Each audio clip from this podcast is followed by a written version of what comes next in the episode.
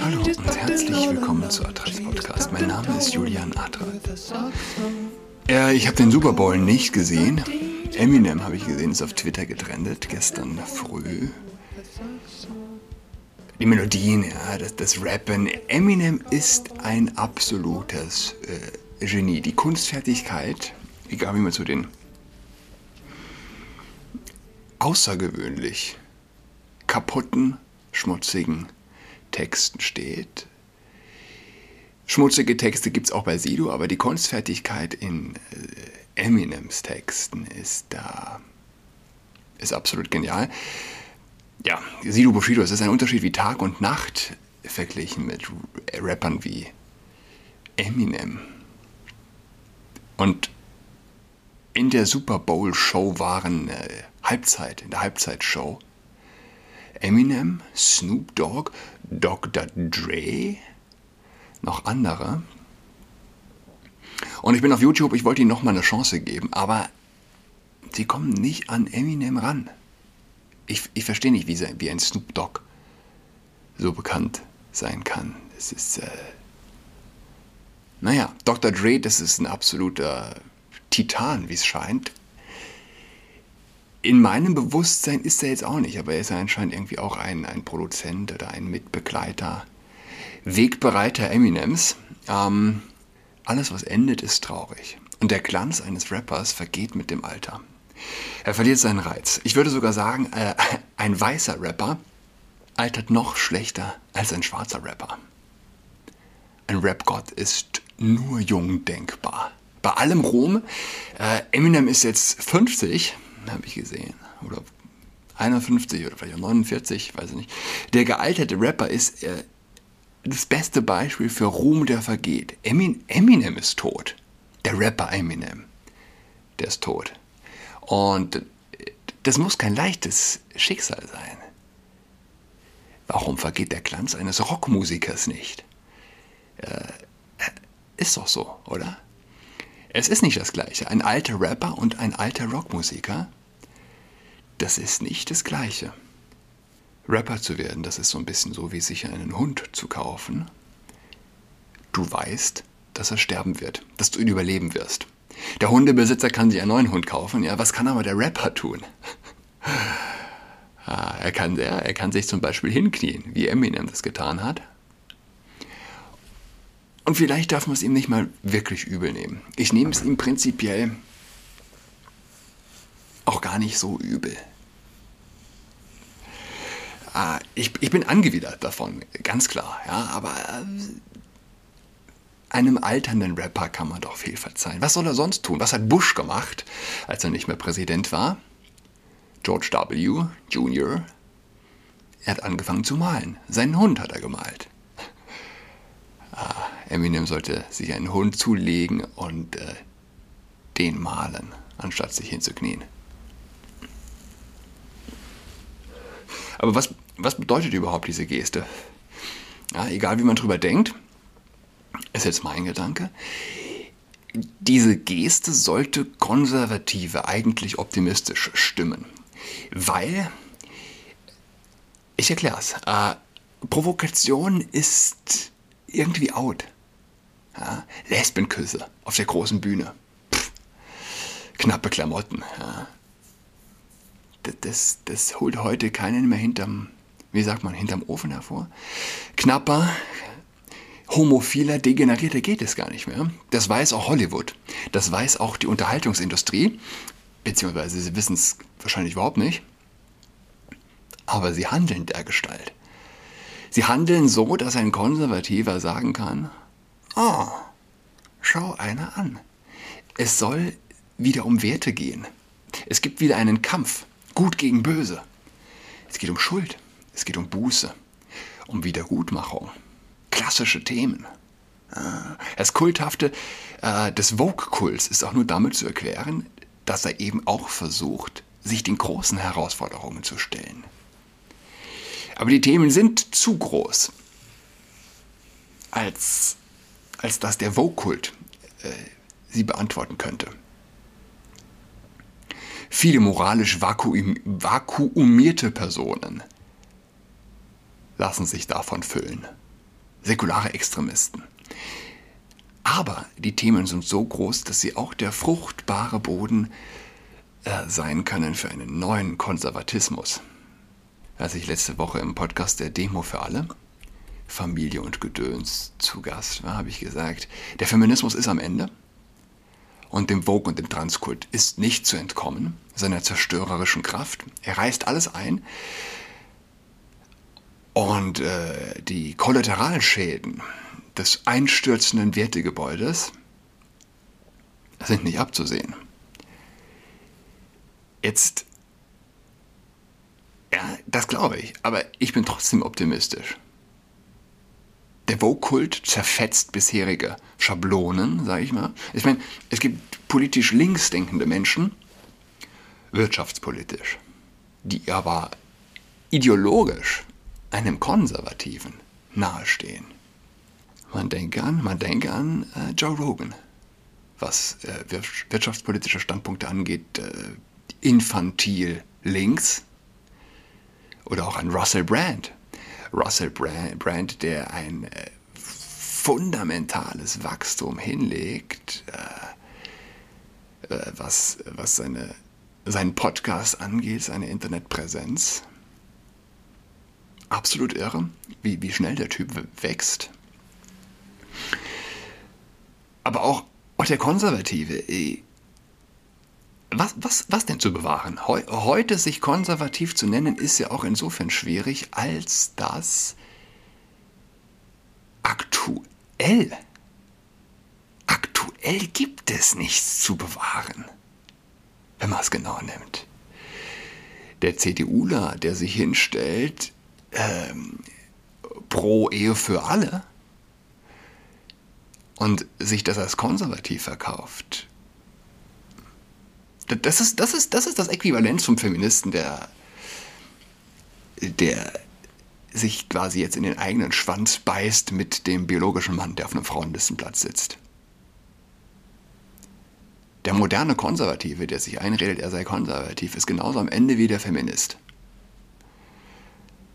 Es ist zeitlich zu sortieren. Es ist die Zeit, offen zu sein, sich zu vernetzen. Es ist eine Zeit zu sehen. Ja, der heute äh, sät, wird morgen üppig ernten. Das glaube ich. Es ist eine Zeit des Umbruchs. Und äh, da gilt es sich nicht einzuigeln, sondern aus sich herauszugehen. Eminems Kniefall ist für mich Zeichen dafür, dass die 68er-Ideologie tot ist. Die Menschen sehnen sich nach Werten. Eminem sehnt sich nach Werten. Warum sollte sich der Bäcker in der Bäckerei gegenüber und Eminem, äh, was das angeht, voneinander unterscheiden? Eminem bezeugt mit dem Kniefall seine moralische Lehre, sein Wertevakuum, seinen säkularen Extremismus. Und ja, du, du kannst Zeite, Zeiten wie diese mit einem Börsencrash vergleichen. Es ist ein ideologischer Börsencrash. Corona und der Vogue-Kult ist ein ideologischer Crash. Corona ist ohne Ehe für alle nicht zu erklären. Und wer was auf der hohen Kante hat, der kann jetzt wieder einsteigen, wo die Kurse niedrig sind. Mit was steigt man ein bei einem ideologischen Crash? Mit seiner Seele. Man sucht Freunde, man sucht Gleichgesinnte, und man meldet sich auf Getter an. ja. Ja, äh, Scholz, der mitmacht. Jetzt, jetzt reden wir vom, vom Freedom Day. oh, hör mir auf. Bild redet vom Freedom Day, 20. März. Oh, der 20. März. Sollen wir uns jetzt echt auf den 20. März freuen? Das ist in über einem fucking Monat, ja, ist der 20. März. Maskenpflicht. Dass diese fällt, davon ist aber keine Rede. Ich hatte heute Morgen noch am Frühstückstisch. Unser großer Achtklässler trägt bekanntermaßen den ganzen Tag die Maske. Und äh, als er gehört hat, Freedom Day, hat er auch gesagt, was für ein Schwachsinn. Ihm ist nur eins wichtig, keine Maske mehr tragen zu müssen.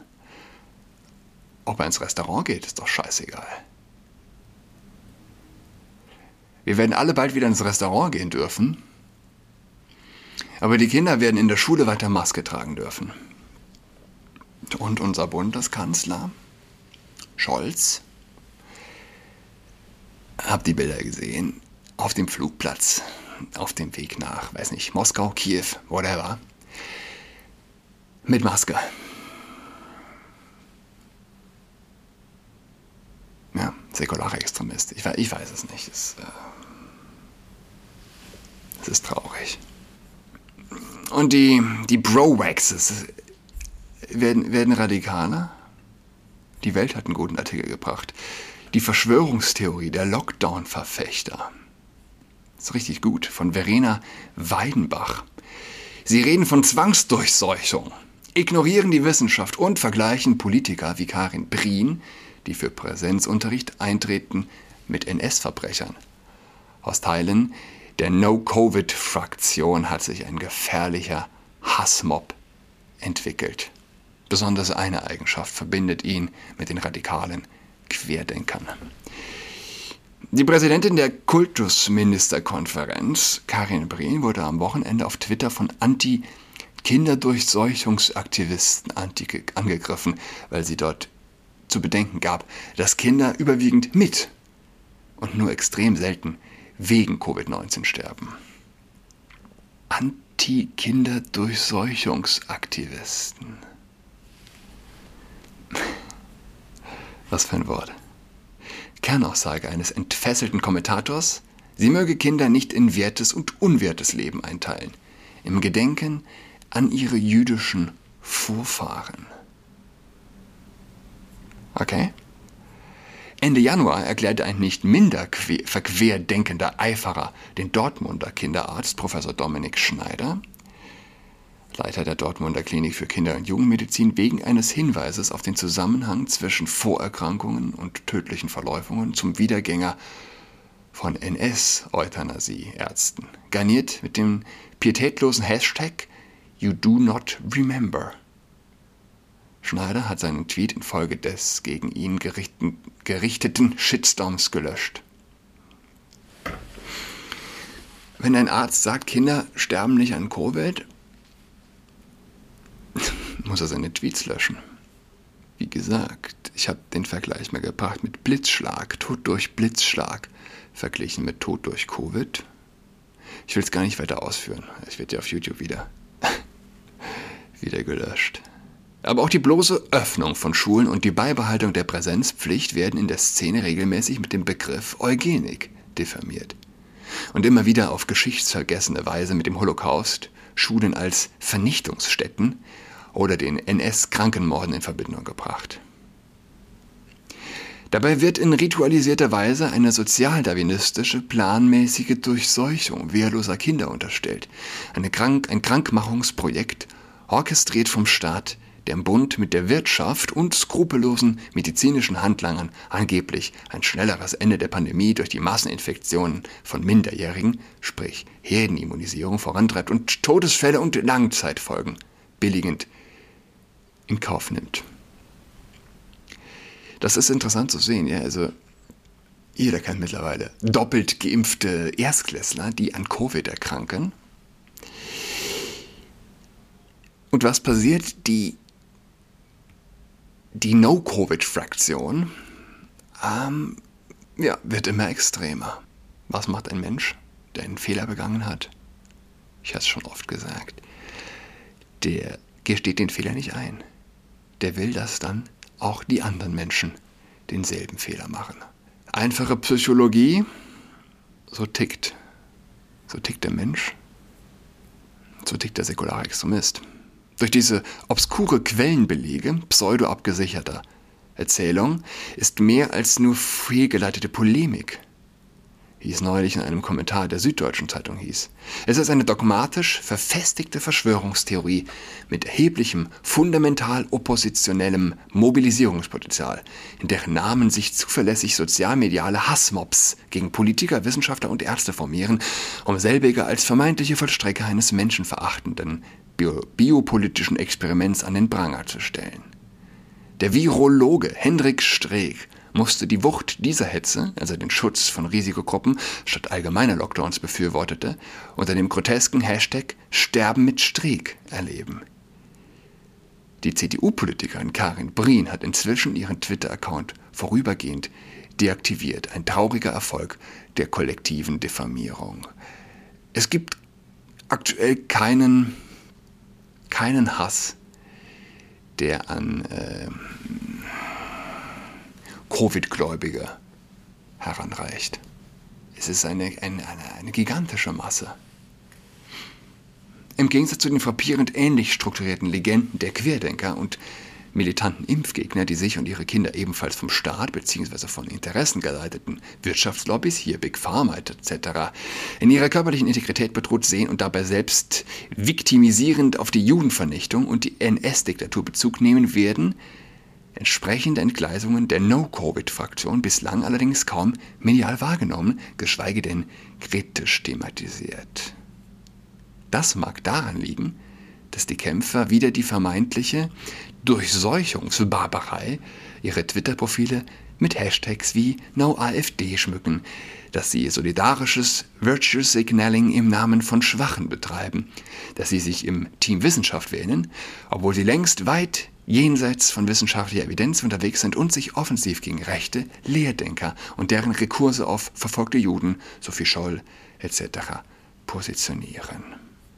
Die merk merkwürdige Nachsicht gegenüber verschwörungsgläubigen Eskalationen auf Seiten der Lockdown-Verfechter erklärt sich aber auch dadurch, dass viele Medien ihrerseits seit Monaten Durchseuchungsangst schüren, Schulen wieder und wieder als Pandemietreiber in den Fokus zerren und Politiker kritisieren, weil sie angeblich fahrlässig Kinder gefährden und sie schutzlos einem gefährlichen Virus aussetzen.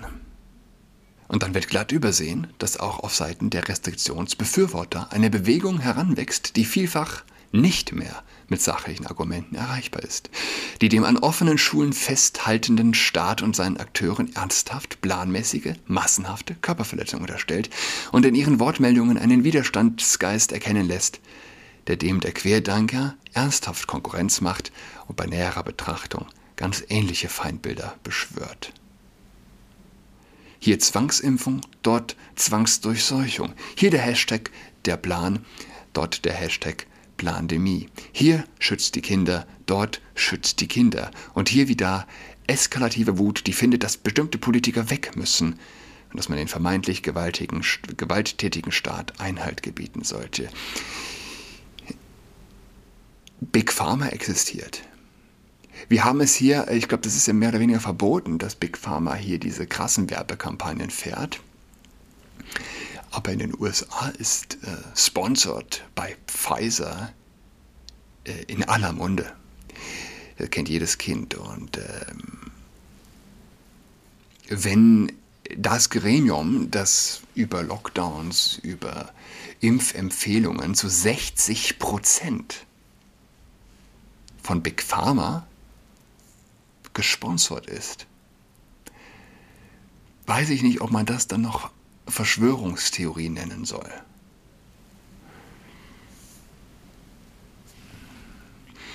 Wie man diese destruktiven angetriebenen Energien je wieder in konstruktiv sachbasierte Wahrnehmungs- und Handlungsmuster umbiegen. Oh, das, der Artikel ist, ist gut, aber oh, die Sprache ist anstrengend, ja. Ähm, und politisch-gesellschaftlich rein reintegrieren, reintegrieren, reintegrieren nach zwei Jahren pandemischer Emotionspolitik mit all ihren desaströsen Auswirkungen auf die Kollektivpsyche und das Vertrauen in staatlichen Institutionen? Es ist eine Frage, die sich auch Politiker dringend stellen sollten. Yes, indeed. Aber das kriegst du nicht hin, wenn... Äh, solange Menschen solange Spitzenpolitiker im Freien Maske tragen, wie der Bundeskanzler. Und äh, während der Wahl des Bundespräsidenten ohne Maske Hundertschaften, wie dieses eine Selfie von äh, Lambsdorff von der FDP gezeigt hat, sich in einem Raum tummeln, derweil Kinder in Schulen Masken tragen müssen. Die säkularen Extremisten, die Lockdown-Befürworter, die brauchen als Vorbild den Scholz ohne Maske unter freiem Himmel. Für klar denkende Menschen, denen ist prinzipiell egal, die finden das traurig, dass ein Scholz äh, im Freien eine Maske trägt. Aber die, äh, die Extremisten tatsächlich, die würdest du erreichen mit Spitzenpolitikern, die wenigstens im Freien keine Maske tragen. Freedom Day ist näher. Bleiben wir in der Hoffnung. Ich wünsche eine schöne Woche. Bis übermorgen, Donnerstag. Tschüss. She's got COVID-19, she's tucked in all alone. She is tucked in toweling with her socks on. She's got COVID-19, she's tucked in all alone. She is tucked in toweling with her socks on.